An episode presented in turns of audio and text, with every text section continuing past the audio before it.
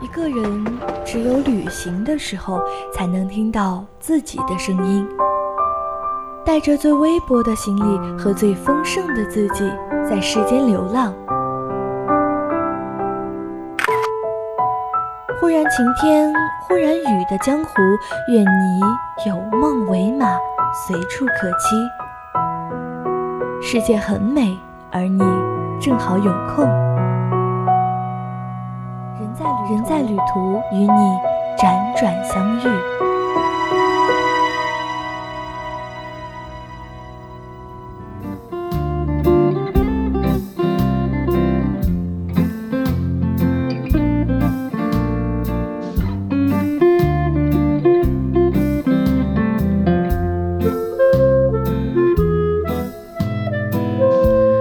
各位听众朋友，大家晚上好，这里是每周一晚二十一点与大家见面的 FM 一零零 VOC 广播电台专栏节目《侧耳倾听》，我是主播汤圆。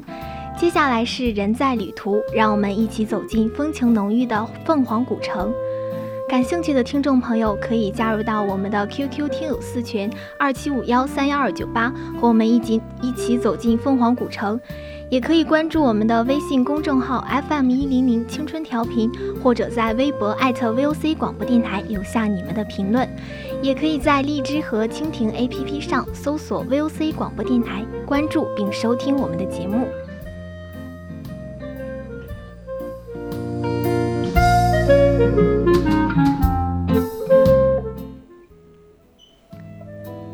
凤凰古城位于湖南省湘西土家族苗族自治州的西南部，是湖南十大文化产遗产之一，曾被新西兰著名作家路易·艾薇称赞为中国最美丽的小城，与云南丽江古城、山西平遥古城媲美，享有“北平遥、南凤凰”之美誉。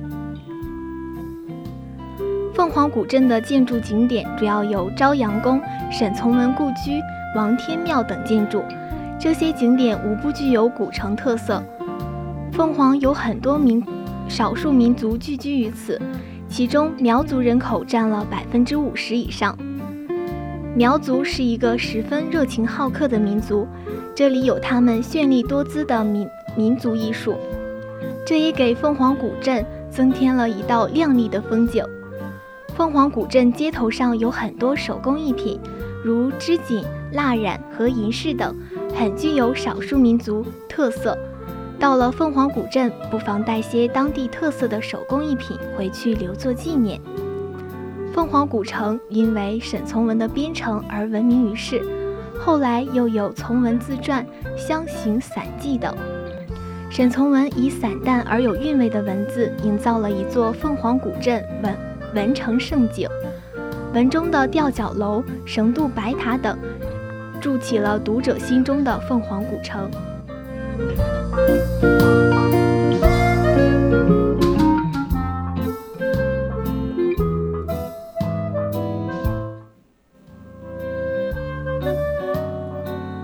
南华山国家森林公园位于凤凰古城的南侧，总面积二十三平方千米，城区内茂林修竹，绿气盎然。万民塔位于沱江沙湾北岸，塔为六方七级，每层有六个翘角，塔面装饰雅致，塔身挺拔秀丽，塔身与沱江的碧波相互掩映，显得格外秀气动人。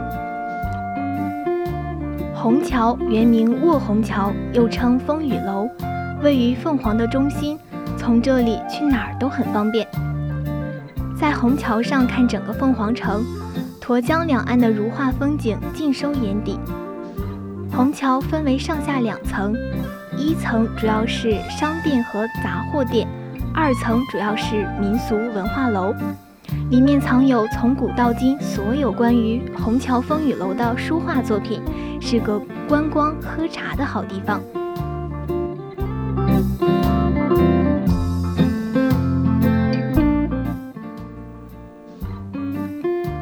沱河是凤凰城的母亲河，也是凤凰境内最大的河流。沱江的江水碧波清澈，宛如宝石一般，散发着细碎的光芒。游客可以乘着船荡漾在江水中，听着少公的号子，看着两岸已有百年历史的土家吊脚楼，感觉宁静而安逸。沈从文故居位于凤凰古镇中宁街十号。明清建筑风格的沈从文故居是一座具有浓郁湘西特点的四合院，院落清静别致而小巧。夺翠楼位于沱江边上，属于牌坊式结构，小楼精巧别致。从楼内拾阶而上，坐在二楼的平台上，从窗户向外望去，青山碧水吊脚楼组成了一幅绝美的画卷。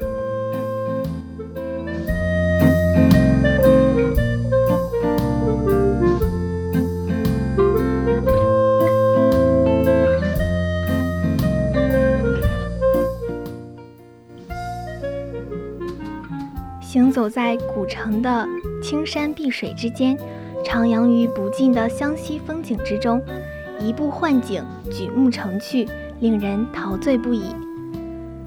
晨曦微照，沱江润润的水汽扑面而来，红色砂石砌成的城墙矗立在岸边，犹如一座不朽的丰碑，镌刻着往昔的刀光剑影。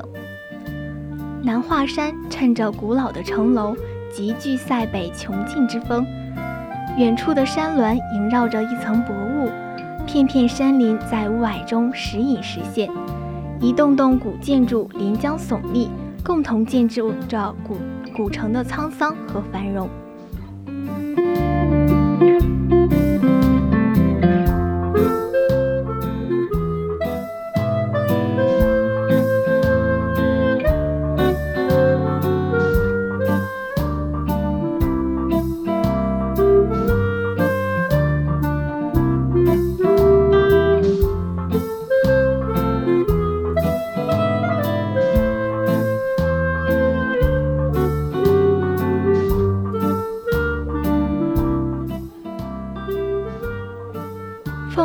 镇的一大特点就是古建筑，这里的建筑历经三百年还风貌犹存。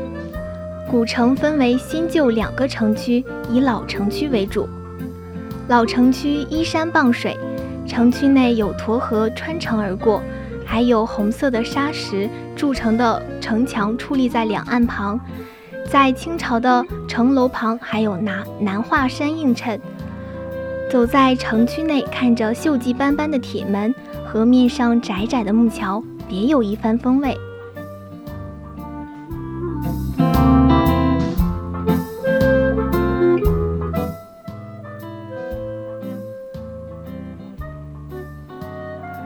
很多人说，在凤凰古城的时光犹如一场梦，让人久久不愿醒来。梦里有穿着花裙子的姑娘，走过。东门的桥洞下，听着流浪歌手弹吉他，唱着不知忧伤的旋律。河边青丝一般的微风吹过，而那晃悠在风中的吊脚楼悬在河上，远处木楼里或明或暗的灯光，映在心里就构成了一幅美丽的水墨画。凤凰这样一座淡泊的古城。在经历了历史的冲刷和沉淀之后，默默地以它不动声色的力量，吸引着天南海北的游客，只为在某个清晨或者黄昏，捧一盏茶，像边城里的翠翠一样，等一个偶然路过心上的人。